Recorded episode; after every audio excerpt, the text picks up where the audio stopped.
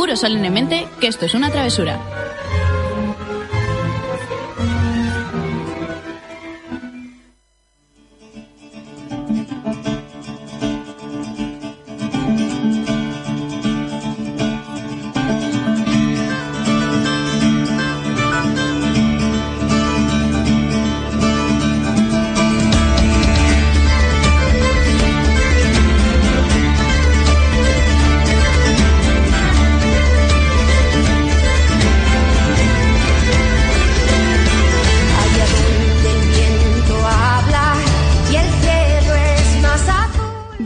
Bienvenido a Travesura Realizada, tu programa de literatura en el que te contamos todo lo relacionado con el mundo de los libros y los cómics y donde los spoilers están penados con la muerte. Maravilloso. ¿Has visto? Madre mía, qué solas estamos. Yo creo que lo he dicho así de bien porque no tengo a Michael mirándome en plan, a ver, si te equivocas, a ver. Ay, Dios mío. Bueno chicos, muy buenas noches, bienvenidos un día más a Travesura Realizada, programa en el que cada día perdemos a un integrante del equipo, que no entiendo si es que se han enterado de que no vamos a cobrar este mes o qué pasa. Iba a decir tu programa y cada día y cada día el de más gente, pero no. no, porque perdemos a Peña. Hombre, a lo mejor es en el directo, luego se sumarán. Hombre, eso ojalá. cosilla, Eso sí, de eso sí. conciencia. Bueno, esta noche estamos con Luis en Tras el Cristal Antibalas, Aurora siempre. y yo, porque Terry Mager, pues por cosas de la vida, pues no están aquí con nosotros. Y yo encima estoy sin voz, así que imagínate. Oye, oye, pero habéis oído esa voz de ultratumba que acaba de aparecer. Madre mía. Pero bueno, eh, deciros, lo hemos estado comentando por redes sociales, nos habéis dejado preguntillas que contestaremos ahora en un ratito. Pero el programa de hoy lo queremos centrar un poquito en homenaje al Día del Libro, que fue ayer, 23 de abril. Y lo primero que vamos a hacer es eh, leer un poema que nos ha mandado Tere, que, que iba a leer ella, pero como no está aquí, pues lo, lo va a hacer Aurora con su magnífica voz. Pero no mi voz de ultratumba. Puedes hacerlo así, pero no tendrá mucha. Nah. Bueno, en fin. Así que, eh, Luis, ponnos una canción un pelín más flojita y más lenta que va a deleitarnos Aurora con sus cosas.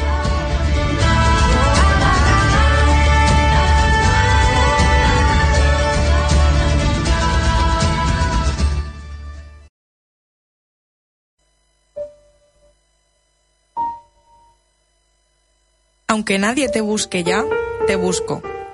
Una frase fugaz y cobro glorias de ayer para los días taciturnos, en lengua de imprevistas profusiones. Lengua que usa de un viento peregrino para volar sobre quietudes muertas. Viene de imaginaria estación dulce, va hacia un inexorable tiempo solo. Don que se ofrece entre glosadas voces, para tantos equívoco, se obstina en hundirse. Honda raíz de palma, convicto de entenderse con los pocos. Para quien no lo sepa, este poema es de Ida Vitale, que es una señora que ha hecho absolutamente de todo a lo largo de su vida. Nació en el año 1923, o sea, actualmente tiene 96 años. ¿Y sigue viva? Vaya tela. Sí, sí, sigue viva. Ole. Sigue viva y ahora os contaré por qué sé que sigue viva. Es poeta, ensayista, profesora universitaria, traductora y crítica literaria de Uruguay, o sea, nació en Montevideo. Fue criada en el seno de una familia de inmigrantes italianos. Estudió humanidades y trabajó sobre todo como profesora. Es considerada parte de la generación del 45, un movimiento de escritores y artistas uruguayos que salieron a la escena pública entre los 45 y los años 50. Ha vivido entre México, Texas y Uruguay, donde actualmente reside. Ha escrito más de 30 obras entre poesía, prosa, crítica y ensayo y ha recibido premios tan importantes como el, pre- como el premio Reina Sofía de 2015, el premio Max Jacob de 2017 y efectivamente la traemos aquí porque es la última ganadora del premio Cervantes este año. Y Qué efectivamente sigue viva porque ha dado un pedazo de discurso de la leche. Pues- Y, cuando la- y yo cuando he visto el vídeo he dicho, ¿cuántos años tendrá esta señora? ¿Y te has puesto a investigar? 96. Todo esto lo ha investigado Tere. O sea, es Ah, sí. hora de ella. Pero ahora te tenías que aprovechar tú y pegarte el pegote. Eso siempre. Claro, tú dices, no, lo he investigado yo, he llevo toda la investigado, sí, sí, semana. a tope, a tope con Ida. Especial del día del libro, eh, trabajo a tope, No, todo eso. Ya, pero esto se lo cedo a Tere, a Tere, que ha sido la que lo ha hecho. Pero bueno, sí. Yo le pongo mi voz a Tere en el programa de hoy. O sea, me parece brutal que una señora con 96 años, además, he estado leyendo por ahí que tuvo un accidente de, de coche con su marido y también con otro autor que se llama Parra, y Parra ganó el premio Cervantes en 2011 y ahora lo gana ella. O sea, eso, eso sí que me, me parece una curiosidad máxima. Decir, jolín, los dos amigos ganan los dos el premio. Qué guay. Oye, pues sí, la verdad es que me ha, me ha molado. Em, si queréis, yo me he traído un- unos cuantos datos con, que tienen que ver con el origen del Día del Libro, porque cuando nos pensamos que, que ya que el Día del Libro fue ayer y tal, que ahora os contaremos un poquito más, eh, dije, oye, ¿y esto de dónde sale? Y me puse a investigar y la verdad es que está curioso cuanto menos. Y digo, bueno, pues si queréis, os lo cuento. Pues, Adelante. pues cuéntanos. Os cuento. La celebración del Día del Libro eh, se remonta a principios del siglo XX, ¿vale? Y eh, la historia del libro se hizo, se hizo- se consideraba una fiesta, ¿vale? Llegó un momento en que hubo un tiempo en el que nadie leía y llegó un día en que dijeron, bueno, pues esto lo vamos a hacer una fiesta y además surgieron actividades literarias en toda España. Esto se remonta al año 1926 en Barcelona, que es lo que yo no sabía, que esto de la Feria del Libro, la fiesta del libro en España, empezó en Barcelona. Con San Jordi. No, ¿No? no. Vaya. En 1926, en Barcelona, el escritor valenciano Vicente Clavel Andrés propuso eh, la idea de hacer una feria del libro, una fiesta en nombre del libro, eh, a la Cámara Oficial del Libro de Barcelona en el año 1923. Y fue aprobada por el rey Alfonso XIII de España y el presidente Miguel Primo de Rivera de 1926. Yo aquí he vuelto a las clases de historia del instituto. Real. Cuando me lo estuve leyendo dije, esto me ha salido a mí en los apuntes en alguna parte. Total, que el 7 de octubre de 1926 se celebró la primera feria del libro de Barcelona y de España, porque hasta ese momento, por lo visto, no se había hecho ninguna feria en conmemoración de los libros. Ajá. Eh, esa fecha, el 7 de octubre, fue escogida porque se supone que es el- la fecha de nacimiento de Cervantes. Correcto. ¿vale?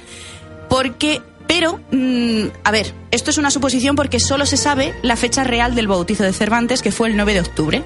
Pero yo, fija- yo sí tenía entendido que era el día de su nacimiento. No debe A ser ver. que lo habré, lo habré leído por ahí en algún sitio, Sí, claro. se supone que es el, el día en el que nació porque en esa época, en esas fechas, si un niño era bautizado, el día que era bautizado quiere decir que llevaba dos días nacido. Es decir, si lo bautizaron el 9, en Es que- teoría, echando cuentas, nació el 7. Pero esto era como una, una fecha así, un poco con pinzas, porque no hay ningún registro oficial de que este señor nació el 7 de octubre, simplemente que su bautizo fue el día 9. Luego pasamos al año 1930, en el que ya por fin se celebra la Feria del Libro el 23 de abril. Se hace la fecha oficial el 23 de abril, pero como veis hubo unos cuantos años, que siete en concreto, que la fecha fue el 7 de octubre. ¿Y por qué? Pues entre otras cosas porque eh, coincide el día del 23 de abril con la muerte de Cervantes, Shakespeare y Garcilaso de la Vega. ¿Vale? En principio, en teoría, según dicen, murieron los tres el mismo día, pero no es así Vaya. porque eh, concretamente Cervantes murió el 22 de abril, pero fue enterrado el 23. Y en esa época se consideraba el fallecimiento el día del entierro, no el día en que moría. O sea que si te enterraban un mes después, No, no, en principio te No enterran, creo que eso ocurriera. te entierran al No día sé. siguiente, pero la fecha del fallecimiento hoy en día es cuando falleces, aunque Claro. al día siguiente te entierren, si es que quieres que te entierren, pero en esa época era, vale, falleces tal día, pero si es al día siguiente cuando te entierran, esa es la fecha oficial que va a salir en tu en todos los papeles que tengan que ver contigo. Luego, por su parte, Shakespeare falleció el 23 de abril, pero según el calendario juliano, Hemos porque- sido engañados.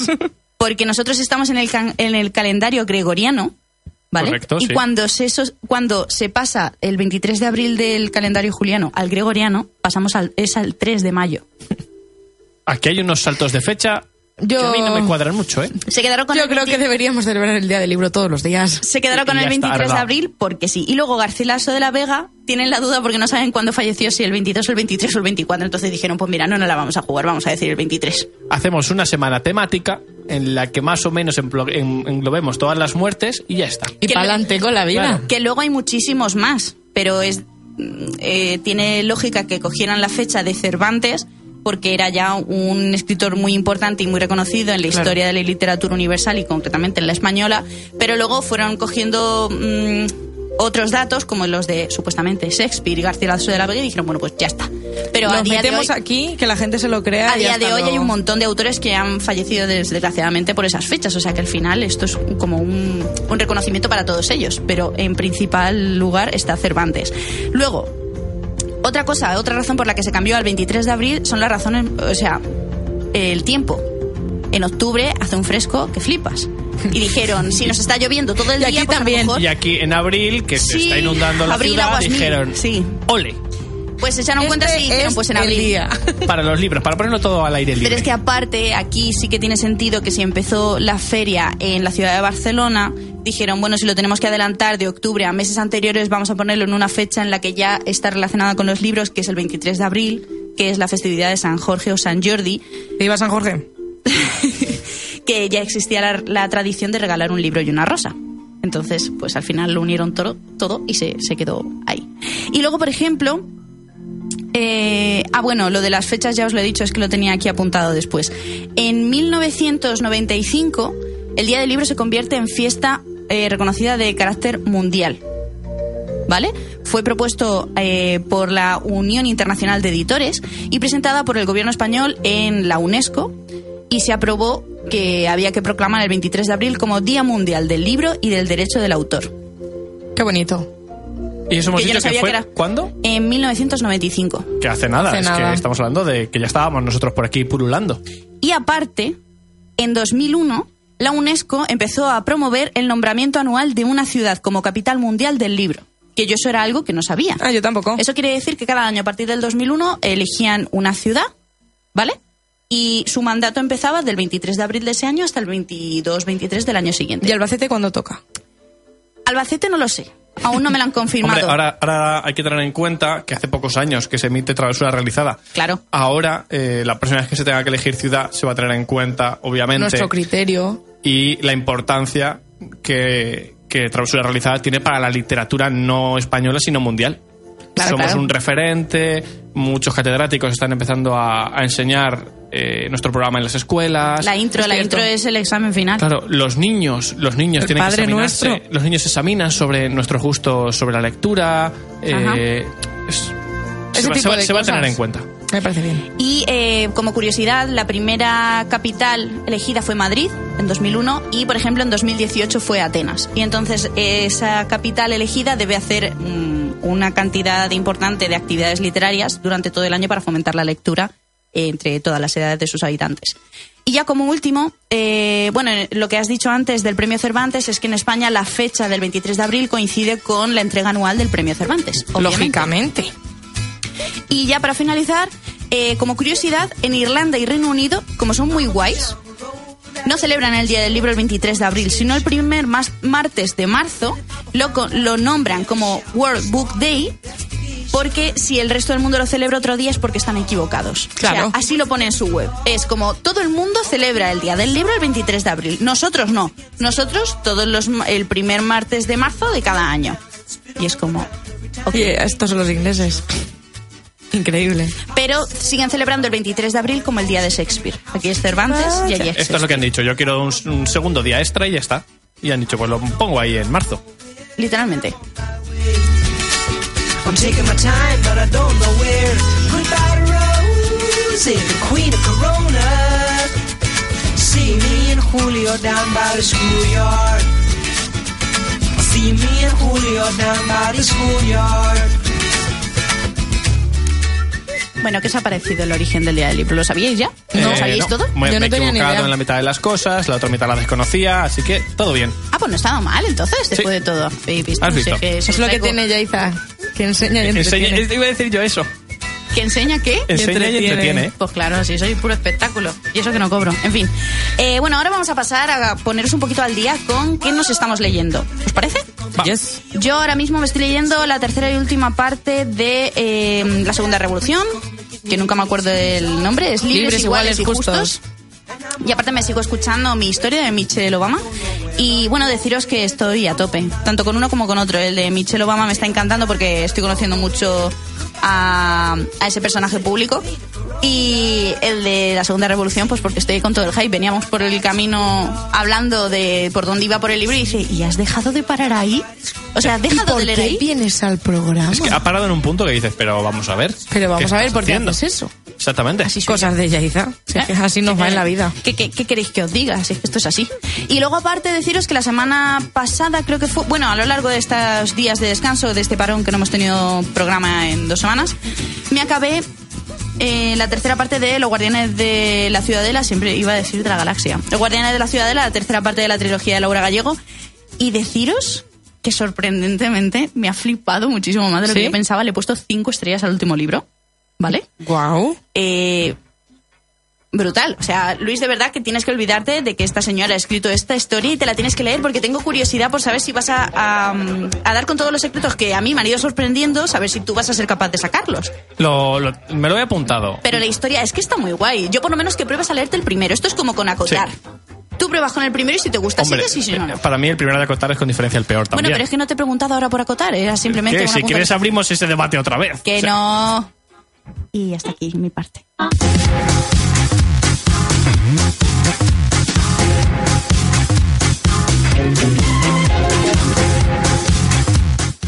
Pues yo sigo leyendo exactamente lo mismo que hace dos semanas. ¿Qué pasa? ¿Qué te ha gustado?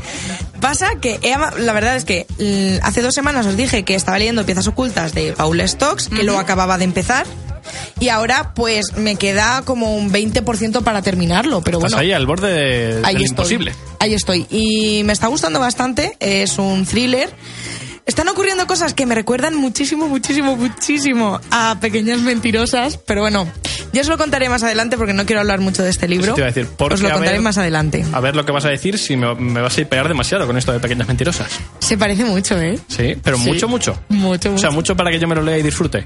Es que todavía todavía no se ha sacado nada de la manga y estoy a ver si descubro qué está pasando, pero se parece mucho. Ahora después os cuento, ¿eh? en, la sección que tengo preparada os cuento. Y me sigo leyendo, entre comillas, escuchando. Me llamo Zoila a través de la plataforma Storytel. Pero es que tengo problemas con la plataforma Storytel. Yo creo que es algo Es que, solo me pasa ¿eh? a mí. Sí, porque a mí no, no sé. No sé, o sea, yo la gente con la que he hablado de esta plataforma no le pasa, luego he buscado cosas en internet y tampoco le pasa, ya no sé si es cosa mía del móvil o qué. Si vosotros estáis utilizando Storytel a todos los oyentes que nos escuchan y os pasa algo parecido a mí, por favor decidlo. Y es ¿Y que qué es lo que te pasa? ahí es donde voy. Yo no empieza el capítulo, imaginaos, siempre pongo el mismo ejemplo, capítulo 12. Y yo digo, vale, pues hasta aquí le doy a pausa, tal, me salgo de la aplicación. Y luego me vuelvo a entrar a la aplicación, cinco minutos después, un día después, los, el tiempo que sea después, y de repente empiezo a escuchar cosas que yo ya oía. Y de repente, cuando llevo unos 10 minutos escuchando un capítulo que yo ya sabía que eso me sonaba muchísimo, muchísimo, dice, capítulo 12. Y empieza el capítulo 12. O sea, siempre me pone en el capítulo anterior y lo, y lo tengo que escuchar en el capítulo anterior entero. Y ya después empiezo el que yo quería escuchar. Para que te quedes bien con los conceptos, que Va saben todo que el no rato escuchas. retrasando. Yo no sé, claro, no avanzo con el libro. ¿Cómo voy a avanzar? Si es que es imposible. Bueno, ya has llegado al capítulo 12. Sí, y parece que no voy ahí- a, ca- ahí- ahí no voy a acabar porque llevo un mes con, con esto y no me está funcionando. Entonces creo que voy a abandonar el libro. Ay, pobre. ¿Ya? ¿Has probado a intentar escucharte otra vez si es ese? Pues he empezado otro y me pasa exactamente lo mismo. Ah. Voy por el capítulo 3 infinitamente. Ya, pues yo creo que no. A mí no me ha pasado eso nunca. Es que yo creo que es problema mío. Lo siento. Lo siento, Storytel. Somos incompatibles. Storytel, págame, patrocíname y ya hablamos.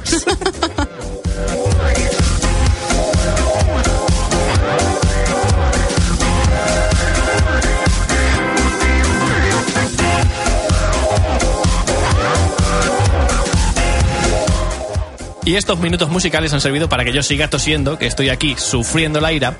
Y aprovecho estos segundos en los que tengo voz para deciros que esta semana me he leído los tres últimos volúmenes de Carta 44, ya he acabado la saga.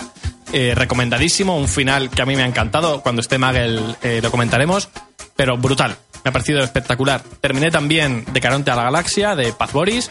Eh, intentaré tener a la autora aquí en directo un día con nosotros para que podamos entrevistarla. y guay. ahora lo que estoy leyendo desde ayer por la tarde es Voz de Cristina Dalcher, que es su primera novela y me está pareciendo una mm, cosa loquísima que no me esperaba para nada que fuera tan sumamente bueno. Eh, me lo empecé ayer y llevo como 200 páginas ya, son 350 o algo así, y me lo empecé ayer y llevo más de la mitad. Vamos, que es fulminante. Fulminante. De hecho, eh, no me- es que de verdad que no me esperaba que fuera tan bueno. Está súper bien narrado, súper fluido. Es un libro narrado en primera persona, desde el punto de vista de la, de la prota. Y bueno, ya hablasteis vosotros de, de lo que iba el libro. Eh, nos el libro nos traslada a unos Estados Unidos, eh, en la actualidad, en la que el presidente ha decidido eh, implantar una ley por la cual las mujeres tienen que llevar un contador en la muñeca que solo les permite de decir o hablar 100 palabras al día. En el momento en que llegan a esa cantidad, eh, si se pasan, empiezan a recibir eh, descargas eléctricas que suben de intensidad y de, obviamente de dolor por el, cada vez que se pasan una palabra más, ¿vale? Eh, desde ese punto, el libro lo que te va contando es el punto de vista de esa madre que tiene cuatro hijos, un hijo de 15 años, dos gemelos de 11 y una niña de 6, y cómo ellos están mm, transformándose en otras personas debido al cambio de esta ley. La ley lleva activa un año, la mujer ahora mismo no puede trabajar, no tiene voto, no tiene, no tiene decisión, todo lo decide el marido, porque además eh, están obligadas a casarse, quien no se casa tiene que ir a unos centros que son prisiones, en los que al final solo pueden salir casadas con otro preso de los que esté allí. Y hace una crítica brutal a la sociedad de hoy en día, porque eh, al final este presidente que, que ha tomado la decisión de, de montar estas pulseras, estos contadores, ha llegado al poder porque la gente que estaba en su contra o la gente que no pensaba que nunca un loco así iba a llegar al poder, el día de las elecciones se quedó en casa y no votó. Esto viene súper Que viene a colación bien a con esta colación semana, con ¿eh? lo que va a pasar este domingo. Efectivamente. Eh, nos va mostrando cómo la gente más eh, radical o más afín al, al pensamiento del presidente salió a votar en masa, mientras que los que estaban en contra dijeron, bueno, si esto no puede salir adelante, yo me quedo en casa jugando a la consola, que no hay problema. ¿Y cuál fue la sorpresa cuando meses después esta ley estaba activa, las mujeres no tenían trabajo, ni voz, ni voto? Y claro, ha pasado un año desde entonces y los niños son los más influenciables. Un niño de 11 años eh, se ha acostumbrado ya a que las mujeres sean meros objetos en la casa. Las niñas, en el caso de la niña de, de 6 años de esa familia, ve normal, ve normal no hablar, ve normal eh, que su educación consista en coser, en cocinar, en, no tener una ambición mayor. Y los niños, en el caso del niño de 15 años, se va viendo cómo el gobierno ha sido capaz de, introducir ciertas asignaturas como una religión avanzada dentro de las asigna- asignaturas obligatorias del instituto para ir lavándoles el cerebro y haciéndoles eh, creer que la decisión que se ha tomado es la correcta. Entonces es un reflejo de las ya no solo de la sociedad estadounidense de hoy, sino de la española y de muchas otras tantas. Eh, a mí me está flipando, sinceramente, me parece un libro que es brillante. Este va de cabeza a las cinco estrellas, mucho se tiene que torcer pero yo desde aquí lo recomiendo muchísimo. Ya os iré contando, llevo, os he contado nada, el principio del libro, y es que pasan luego muchísimas cosas. Y lo que pasa cada vez te va cabreando más porque dices, es que no está contando nada que parezca raro o que parezca inverosímil con la situación que se está dando en muchos gobiernos o en muchas sociedades de hoy en día. Así que ahí os lo dejo. Da miedo, ¿eh? Da Sí, sí, miedo. sí.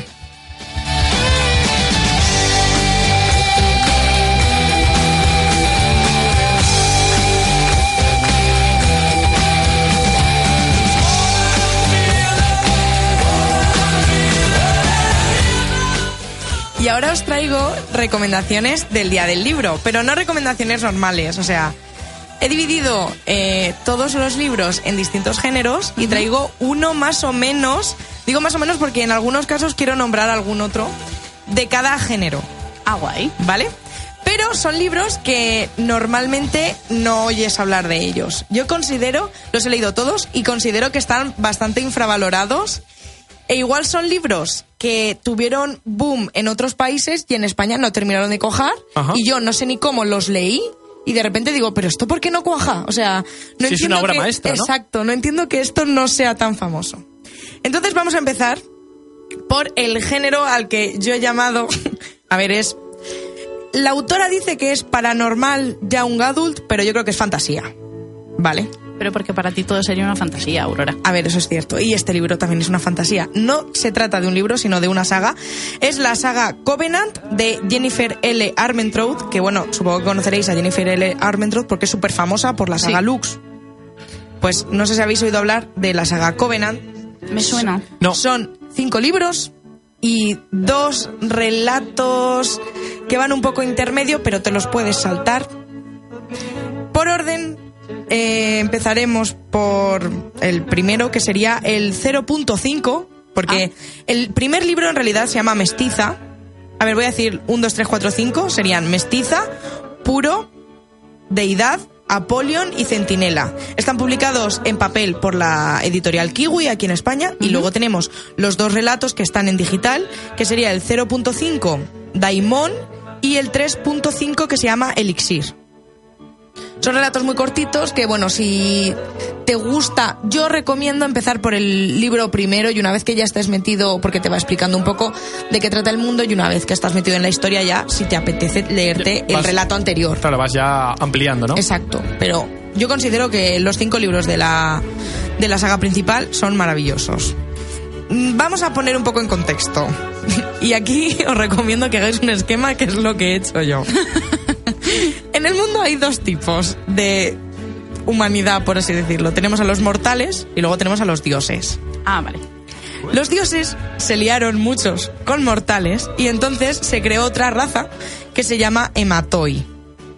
Y aquí, si un hematoi tiene hijos con otro hematoi, salen hijos sangre pura, y si un hematoi tiene hijos con mortales, salen hijos mestizos. Vale. Vale. Nuestra protagonista se llama Alexandra y es mestiza. ¿Qué pasa? Que ella no lo sabe. Ella ha vivido toda su vida criada por su madre en el mundo de los mortales porque su madre es mortal y su padre, que era hematoi, desapareció. O sea, dijo, venga, aquí hasta luego. Entonces la madre todo el rato ha intentado eh, apartar un poco a la hija de todo este mundillo porque total, si el padre desaparece, ¿para qué tiene que enterarse ella de todo esto? Pero ella empieza a ser eh, perseguida por una especie de demonios que se llaman daimones. Y ahí es cuando se entera que igual eso es algo paranormal que no está en el mundo normal que ella conoce estadounidense. Que lo mismo es rarito, ¿no? Que lo mismo la quieren matar por algo. Que lo mismo, que lo mismo no. Entonces, eh, ahí descubren eh, la institución a la que se, bueno, se llama Covenant, que es algo así como, como el Hogwarts de esta novela, ¿vale? Así rápido, fácil y sencillo. Entonces, eh, allí se da cuenta que ella como mestiza solo puede hacer dos cosas. A ella la forman para dos cosas. O para ser sirvienta de los sangre pura, o para convertirse en centinela y matar demonios. Entonces ella dice que ella... Puestos a elegir, Exacto, ella dice, a ver, yo servir no quiero. Vámonos de, Así vámonos que- de caza. Efectivamente, así que ella quiere cazar demonios todo el rato. ¿Qué pasa? Que hay muchas reglas, muchas, muchas, muchas reglas en, en este, en el Covenant. Y una de ellas es que los mestizos no pueden tener relación alguna de ningún tipo con los sangre pura. Ni a- vamos, ni, ni agregarse a Facebook ni nada por el estilo. O sea, Y todo esto cero contacto. Todo esto viene eh, justamente para que no haya interés romántico y que así un sangre pura no se mezcle con los mestizos, porque los mestizos es algo así como una raza inferior. Y todos los sangre pura pues van mirando por encima del hombro. ¿Qué pasa? Que hay un sangre pura muy mono, muy adorable y muy majete, que se llama Aiden, que es el eh, entrenador de la clase de Alex. Y bueno, pues pasan cosas. Bien llevado. Estaba esperando el Gracias, momento. Digo, digo, ahora como diga que no pasa nada, Y pues a partir de ahí empieza la saga. Es muy, muy guay. No solo, algo que me gusta muchísimo es que no solo gira en torno al interés amoroso, sino que también empiezan a pasar cosas en el mundo porque los demonios quieren conquistar a los humanos. Entonces, ellos, o sea, los Covenants, como tienen que matar a los demonios, obviamente, como son medio dioses, tienen que salvar al mundo de los humanos y empiezan a ocurrir historias y profecías y cosas. Y a mí es una saga que me gustó muchísimo. Pues apuntada queda. Apuntada. Recuerda el nombre. Se llama eh, Saga Covenant de Jennifer L. Armentrout.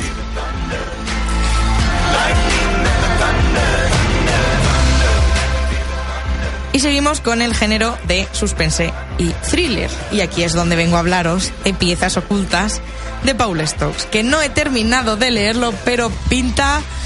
No, cinco estrellas no le voy a dar, porque no considero que sea un libro que me vaya a marcar de estos que dices, eh, uno de los libros de mi vida, pero yo creo que las cuatro se las lleva. Este libro trata sobre Embry, que es nuestra protagonista, tiene 17 años y guarda muchos secretos. Como por ejemplo, uno de ellos es que está saliendo con el exnovio de su mejor amiga, en secreto. Y esto es en secreto porque ella oficialmente está saliendo con otro chico que se acaba de ir, se acaba de ir al ejército y lo han mandado a una misión en no sé dónde. Pues eso se merece. Ya está. ¿Otra vez en bucle? Ya, con, con- Gracias, con Luis. uno era suficiente. ¿Qué pasa? Que ella eh, le ha dado como una especie de tiempo al militar o se lo ha pedido un, un stand-by porque, pues obviamente le empezó a gustar el otro chico, eh, el militar se fue, ha pasado fuera un año, pero claro, el militar a ojos de todo el mundo en el pueblo, estamos hablando de que esto es Estados Unidos, es obviamente se va a luchar por su patria, super majo, misiones humanitarias, y claro, ya dice que madre mía, como lo deje va a ser la comedia del pueblo total. Su problema viene cuando eh, un día que queda con eh, su amante, vamos a llamarlo así, queman una casa abandonada sin querer. Tienen ahí un par de velas, se les Y- lía la cosa bastante. Y lo típico de que la casa termina en llamas y ellos en pelotas en el jardín. Efectivamente. El problema viene cuando se dan cuenta que hay una persona en la casa. Que no saben si es un ocupa o qué, pero que la casa está ardiendo y dentro hay una persona. Y claro, ¿qué hacen? Mientras él, él se va, porque obviamente no pueden estar los dos en el escenario del crimen. Entonces ella llama a la ambulancia como que pasaba por allí paseando al perro Dice, mira, voy desnuda, pero y de repente decide entrar a salvar a este chico. Queda como una heroína maravillosa a ojos del pueblo y a partir de ahí empieza a recibir mensajes que la chantajean con contar qué estaba haciendo en esa casa.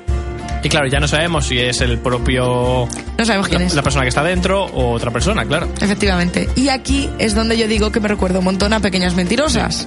Porque hay una cosa que no me, hay una cosa que no me gusta y es que al, a la persona, es que no sé si es chico o chica, claro, a la persona que manda eh, estos mensajes lo llama desconocido. Y yo estoy leyendo y dice, oh, he recibido un mensaje de desconocido. Y me suena súper raro. Suena súper mal. Suena muy raro. Entonces yo ahí hubiera preferido que hubieran puesto A. Sí, Sí, sí, sí, sí, sí. Sin más, A. Y ya está. Entonces me recuerda mucho a Pequeñas Mentirosas, también a otro libro que se llama Chicas como Nosotras, que también está en vuestra casa. Ahí está bien, sí, Eso te iba a ¿verdad? decir, digo, me suena verlo por ahí. Me recuerda mm, al- a los dos libros, la verdad. Entonces, si os ha gustado esto, estos libros, pues piezas ocultas tenéis que leerlos sí o sí. Pero no quería dejar sin nombrar otro libro de suspense o thriller que creo que se ha hablado muy poco de él en este programa por lo menos, pero en el mundo también yo creo que le deberíamos haber dado muchísimo más bombo y es Fuimos mentirosos de E. Lockhart, que hubo un momento en el que en Booktube se vio muchísimo, muchísimo, ¿Cierto muchísimo. Yo creo que, bueno, no sé lo que pasó ahí, pero bueno, de repente todos los booktubers grandes tenían reseñas el mismo día y cosas así, que cosas todo muy bien, cosas que te suenan un poco Un raro. poco raro, o sea, al final eso no te lo, no te lo crees. No te lo terminas de creer y yo no lo quise leer en ese momento, lo leí luego más tarde y me parece una maravilla de arte. Vosotros lo tenéis también en vuestra casa. Una maravilla. inglés. ¿Has dicho una maravilla de arte? Sí, Pues, no me ha sonado muy bien eso. Eh, lo- pero lo tenemos en inglés, me parece. sí, claro, es que es, Es una- es que ya se lo va a leer en inglés. Claro, pero yo no.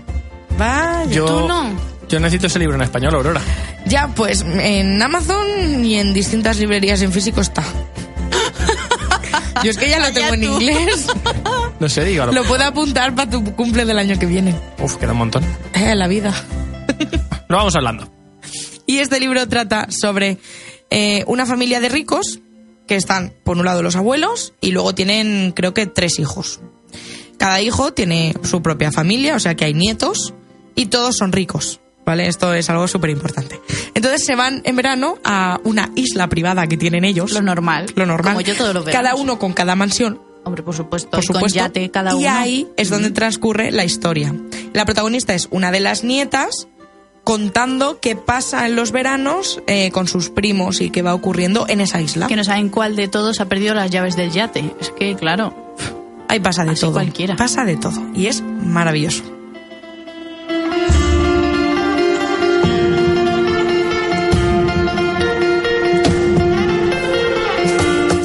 Aquí tengo otra categoría que lo he llamado romance, pero luego he pensado que no quedaba demasiado bien como romance, así que he puesto romance barra humor. ¡Ay, qué bien, qué maravilla! Eso te iba a decir, así. Vale. Bueno, Variado. Podías haber puesto variado. Mm, Es que, es que no es romance puro y duro. Y aquí vengo a hablaros de dos libros.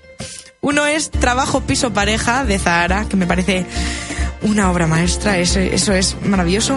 Y otro es El peso específico del amor de Federica Bosco, que también me gusta muchísimo. Entonces, antes de nada, a la gente que mm, diga, oh Dios mío, estos libros me gustan. A ver qué dice Aurora. Os digo, los, las películas que más, más, más me gustan a mí de romance son pelis como. Si las habéis visto, os podéis imaginar el estilo de estos libros.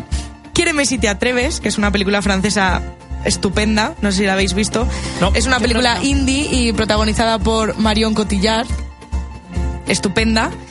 Luego, otra peli que se llama One Day, Tampoco la he visto. que es de Anne Hathaway. También, Vale. estupenda película. Y bueno, esta última la he puesto aquí porque me recuerda al estilo, pero es un musical, que es La La Land. Esa, sí- esa sí la he visto. si os gusta este tipo de películas, estos libros os van a gustar. ¿De qué van? Ahora, es a Te lo que ha voy. dicho amor barra... eh, Humor. Humor. Sí. Barra Trabajo piso pareja. mix. Trabajo piso pareja de Zahara. eh, trata sobre Clarisa y Marco, cómo se conocen eh, de pura chiripa en la San Silvestre de Madrid, pero mm, no cuenta la historia de amor al uso, sino que va más allá del el típico libro que acaba en el comieron perdices, sino más allá. Habla de trabajos, de problemas de vida familiar, de cómo contrarrestar los amigos que dice la familia. Es un poco la vida de ellos más allá del vale nos queremos.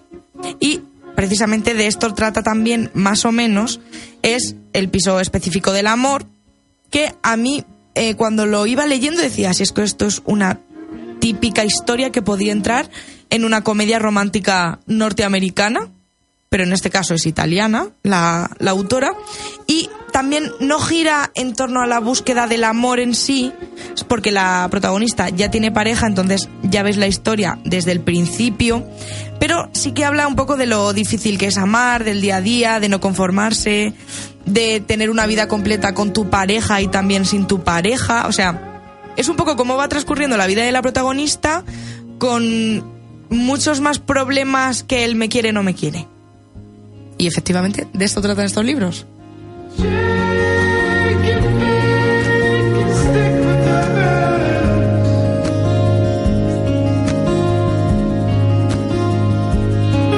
No he dicho nada porque me estoy asfixiando, pero el segundo me llama la atención.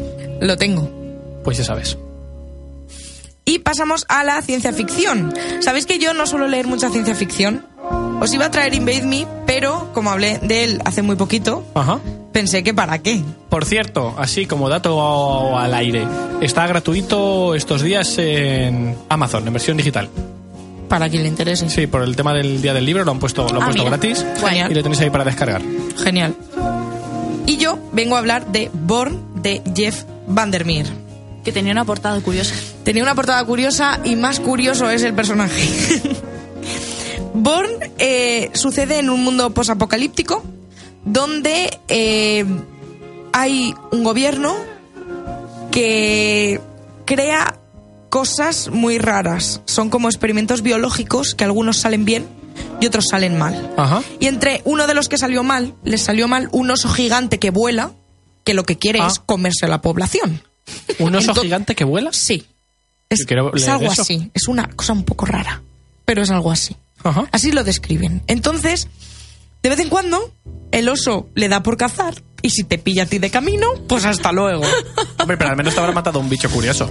Bueno, bueno. Tienes una muerte vale. curiosa, sí. Sí. ¿Qué pasa? Tu epitafio lo puedes poner. Puedes poner, la muerte fue toda una aventura. Estos osos tienen esbirros que también van pillándote por ahí. Ah, jope. Eso es trampa. Es un poco raro todo. Entonces la protagonista se llama Rachel y vive en unas cuevas que hay por ahí un poco escondidas y como tampoco quiere saber mucho del gobierno porque pasaron cosas en el pasado que no puedo contar, eh, vive un poco como ella sola. Tiene un compañero que aparece de vez en cuando y ella es algo así con bueno, es algo así no, es es traficante de piezas. Sin el algo así, ¿no? Eh, sin el algo así. Sí, es traficante de piezas. De piezas de oso volador. De efectivamente de piezas que va encontrando cuando el oso eh, se va y deja cosas. Porque claro, imagínate un oso gigante. Claro. El libro lo describe como una especie de oso gigante de grande como una nube que va trayendo cosas y claro, tiene tanto pelaje que también se le caen otras cosas.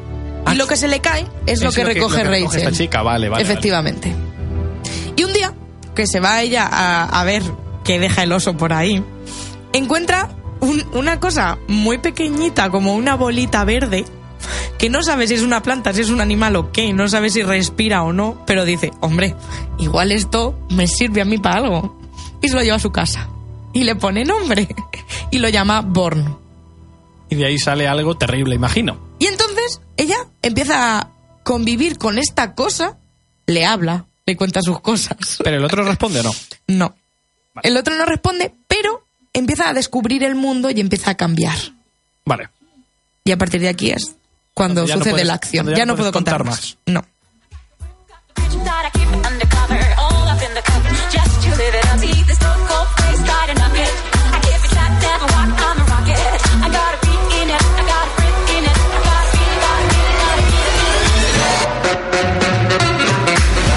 Y seguimos con drama. Aquí La vida de Luis. ¿Es esa? no estaría mal. Aquí podría No meter- dice nada. Es que toso, es que no, no puedo hablar. Yo aquí podría meter eh, cosas como... Es que esta categoría la veo muy amplia. Podría meter algo como amor y virtud, que podríamos decir que es drama. Entra Es ahí. drama, de Robin drama, entraría sí, de lleno. Maldita sea, pero Robin. también hemos hablado mucho de este libro. Bueno, de la trilogía en general. Sí. También podría hablar de Si decido quedarme de Gail Forman, que es algo de lo que nunca he hablado en la vida. No sé quién es Así esa que también decido pasar y voy a hablar de Siempre será diciembre de Wendy Davis, que es otro libro que tenéis en vuestra casa. Y que me han dicho que es un dramón de cuidado. Efectivamente. Yo es que tengo Cuando que he pensado drama, he dicho o si decido quedarme o amor y virtud o este libro. Es que además este libro lo tengo pendiente porque la portada me llamó muchísimo la Es que es atención. precioso. pero tengo que estar mentalmente preparada para leerme ese libro. No es tanto drama como dicen. A ver, gente A lloró, ver, tú yo no, no. tienes corazón, Aurora. Entonces, eh, eh, ¿cuántas veces hemos hablado de alguna historia que has dicho, tú llorarías, yo no? Ya, es cierto. Entonces, Bastante a menudo, en realidad. no Ay, sé es que si a mí, me vale. a mí me cuesta mucho llorar con las cosas en general. Con O la vida.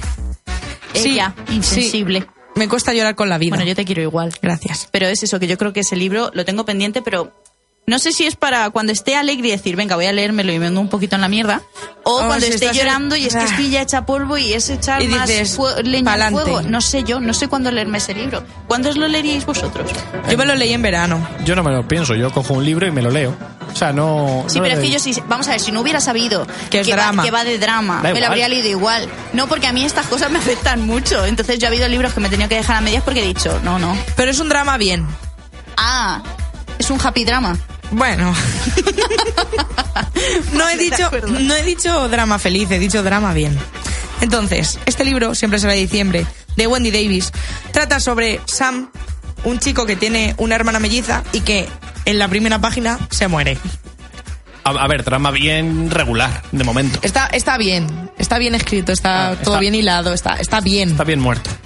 y bien muerto también. Se cae de un acantilado Ah, sí, sí, está bien. Y, y resulta que este libro trata sobre la vida, sobre todo después de la pérdida de Samantha, que es Sam y Samantha. Samantha es la hermana melliza. Había entendido de esa manta. Digo, No. ¿qué estamos diciendo? El hermano mellizo se llama Sam Y la Vale, hermana vale, se llama Samantha. Macho, los padres eran unos Muy originales. ¿eh? ¿Y Sí. quién se ha caído por el acantilado? Sam- Sam. Samantha. No, Sam. Ah, el que se ha muerto es él. El Yo chico. pensaba que era ella. No, se muere el chico y este libro trata sobre la vida de la familia y del mejor amigo después de la muerte. Porque, por ejemplo, el mejor amigo estaba allí cuando el chico murió, pero no se acuerda porque iba borracho. Qué bien. Entonces es, es todo como va, cómo va avanzando la familia y cómo la familia tiene distintos secretos, como cada uno lo aborda de una manera. Uno está súper triste, otro decide largarse, otro abrir un restaurante. Es como distintas maneras de, De afrontar de afrontar el duelo. Exacto. Y por eso es un drama.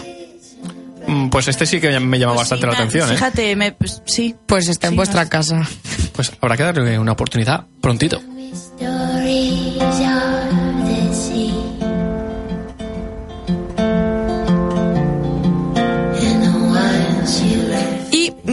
Vengo con las últimas dos opciones que os voy a dar, que bueno, aquí están. A una lo he llamado histórica, pero ya sabéis que yo histórica no leo. Entonces, ¿qué es? Variado Bueno. Mix 3. Bueno, esto es. Puede ser histórica, Sí, pero ¿por no. no? Pero no.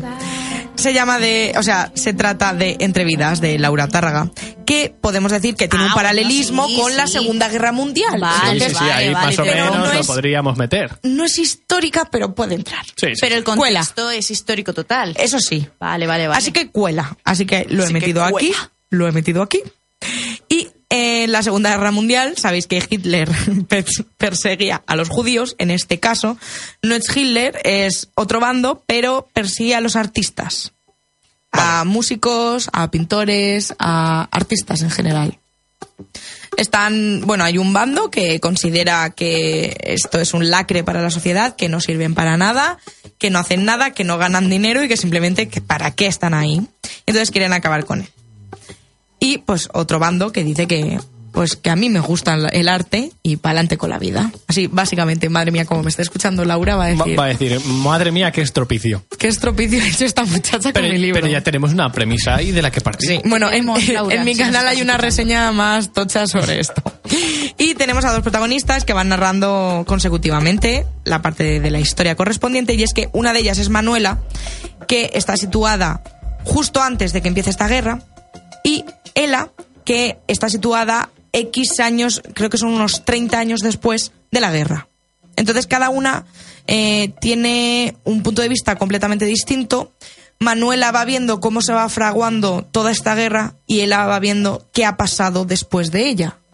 Y cómo esto afecta a su persona y, al, y a, A su forma de ser, ¿no? Sí, a su forma de ser y también a- sobre todo a la sociedad, porque, por ejemplo, la abuela de Ella no quiere hablar de la guerra, aunque la tiene muy presente. Hay, hay muchos adultos que prefieren ignorar que esto pasó, aunque la propia protagonista, una de ellas, piensa que es súper importante hablar de esto, que se tiene que dar en el colegio y tal. Pues hay otra gente que pasa olímpicamente del tema. Y eh, estas dos historias se unen en un punto concreto que es el Hotel Vista Roja, donde eh, Manuela en el pasado va a trabajar y donde en el presente se sabe que ahí es donde hubo mayores estropicios en la guerra y van a abrir, lo van a rehabilitar y entonces Vale. se vuelve a abrir al público.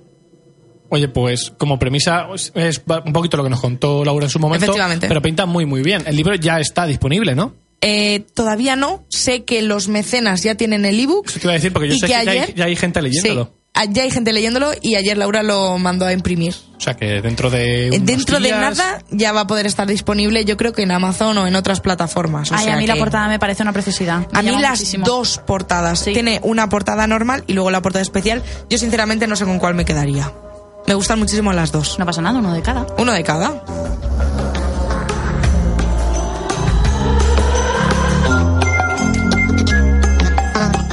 Para finalizar, como sabéis que a mí me gusta mucho la prosa contemporánea, pues vengo rapidísimamente a nombrar, sin más, a Señorita Baby. Con, a mí, el libro que más me gusta es el primero, que es Amor y Asco, que sabéis que os he leído algunas cosillas por Sí. aquí, por el programa. Es uno que tiene una portada rosa, Sí, los dos tienen portada rosa. que sale una chica como Sí. haciendo un corte de mangas o algo así, ¿puede ser? Sí. Y, y ahora ha escrito otro libro que trata sobre la trata de blancas. ¿Y lo ha publicado ya? lo ha publicado ya y se llama... Eh, jolín, no lo sé. Lo sabía. Antes de comenzar el programa lo sabía. Sí, jolín, lo sabía hace nada, pero os lo estoy buscando aquí ya. Memorias de una salvaje. Que esta vez sí que es, esto sí que es una novela. ¿Cómo mola O sea que para quien lo quiera ver, perfecto. Y además, como ella eh, es anónimo, la parte de atrás donde pone su foto, en realidad su cara está tapada por el propio libro. Ah, qué guay. Me O sea, parece a- brutal. A ella no se la conoce. A ella no se la conoce ni se la va a conocer. Qué guay, eso Incluso ayer en... Bueno, eh, señorita Baby tuitea muchísimo, en Instagram Stories habla muchísimo sobre Y un montón y- de temas. Pero nunca se le ve la cara. Nunca se le ve la cara. Y el- ayer por la mañana dijo a los seguidores que ella estaba, que se iba de vacaciones, que iba en tren. Y en realidad apareció en la Feria del Libro. Sí.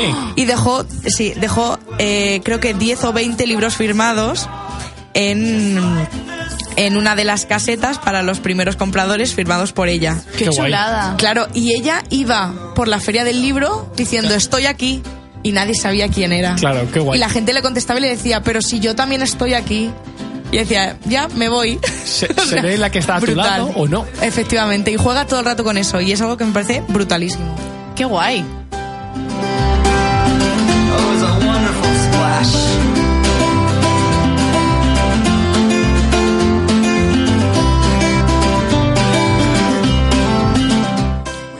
Bueno, antes de pasar a las preguntas que nos han dejado por redes sociales, decirte que me han molado un montón las recomendaciones que has hecho. Ay, muchas gracias. De hecho, de todas las que has dicho, algunas las tenemos en casa y yo Sí. creo que no van a, Van a caer, ¿eh? Sí, la verdad es que me han, me han molado, me han molado. A ver, eh, tenemos dos preguntas, ¿vale? La primera es de Alejandra que nos dice, ¿qué tal el día del libro? ¿Habéis aprovechado para comprar algún librillo? Yo por mi parte tengo que decir que no, que no me ha dado tiempo porque el martes fue un poco locura con las vacaciones de Semana Santa, que el lunes había sido fiesta, la vuelta a la realidad fue un poco dura y la verdad es que entre que estuvo diluviando en Albacete hasta mm, media tarde, Qué locura. Y que no paré, no me ha dado tiempo, pero tengo pendiente ir a ver libros a la librería. Con mi madre tengo la tradición de que siempre nos regala un libro por el día del libro, así que algún libro, uno por lo menos cae fijo. Yo me pasé la tarde trabajando aquí en la emisora, así que eh, Complicado, poco he nada. comprado. Pues yo me pasé la tarde por ahí, Y no en compraste. tiendas de muebles, Ni me compraste. y compré por internet. Ah, vale.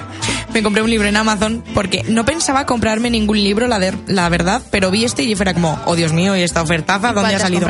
Me he comprado Si no hay un mañana de Jennifer L. Armentrout, Anda. que lo pedí a la editorial, pero no me lo pudieron mandar porque había muchísima gente pidiéndolo, y lo he encontrado en inglés por 3.90. Y dije, ¿cómo no me voy a comprar este libro por 3.90? Pero en español, o sea... En inglés. Ya, pero en versión física. Sí. Y- Oye, muy bien. ¿A que es genial? Sí, sí, y sí, dije, sí. oh Dios mío, esto cae. Así que me lo he comprado y me llega mañana. Qué maravilla. Ya rulará. Pues ya rulará.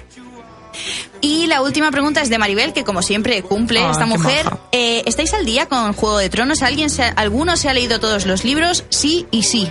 Todos... no- Sí eh, y no. Sí nos hemos leído todos los libros, todos. No. ¿A tú no? No, no me he leído ningún libro. Ah, no te has leído ninguno. Ninguno. Soy fan de la serie, pero libros no me he leído ninguno. Pues- pero tengo, o sea. Si te leyeras sí algún tengo- libro, no serías fan de la serie. No. No.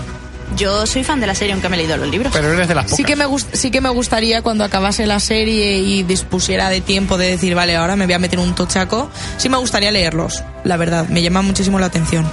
En casa los tengo todos. Lo sé, lo sé. Sí, lo sé, sí, lo sé. Yo creo que igual es mejor leerlos en, en digital. Em, Creo que va a ser más cómodo. mucho- bastante más Hombre, cómodo vamos siempre. a ver si vas a leer en transporte público, obviamente sí, pero y si no en estás transporte. en casa, Ya, pero si yo leo, si yo leo en en- la cama Claro, es- y ese libro es un tochaco. Claro, siempre es más cómodo en digital. Eh, yo, bueno, si vamos al día con la serie, tampoco vamos a contar nada, obviamente. No, no, nada, nada. Eh, bueno, a ver qué tal acaba. Eh, aprovecho este minuto para deciros que, por cierto, mañana se estrena Vengadores Endgame. el- Es que digo, si no lo dices, eh, no, en el próximo programa no os hablaremos de la peli, pero quiero traer algún cómic eh, para que podáis continuar, ya que se nos va a acabar esto. tiempo qué pena. hasta el estreno de Spider-Man, tampoco nos vamos muy lejos. Pero que podamos continuar con el hype, aunque sea leyendo cómics. Qué Os triste traeré estoy. cositas la semana que viene. No, la semana que viene no. La semana que viene. La semana que viene es por- fiesta por es ahora- el Día del Trabajador. Es verdad. A no ser que hagamos magia, no habrá programa. Madre mía, otra semana sin... Podemos hacer magia, pero ya se verá y, y Bueno, comentaremos así, por redes. así lo que podemos hacer es guardar más ganas para el siguiente. Sí, porque además en la siguiente tocará Novedades. novedades. Ojo, cuida. Así tenéis una semana más para preparar el bolsillo. Es verdad, podéis ahorrar la Todo semana que viene. De nada. Bueno, pues mientras Luis se ahoga con esa tos que tiene tras los micros, eh, nosotras nos despedimos del programa de hoy. Esperamos que os haya gustado. Dejadnos comentarios con qué libros os habéis comprado vosotros por el Día del Libro, ponernos los dientes largos. Ya os comentaremos qué nos compramos nosotros por el Día del Libro a lo largo de esta semana, tanto por redes sociales como luego en el próximo programa. Intentaremos acordarnos y decirlo. Muchísimas gracias por estar con nosotros un día más y recordad, Travesura realizada.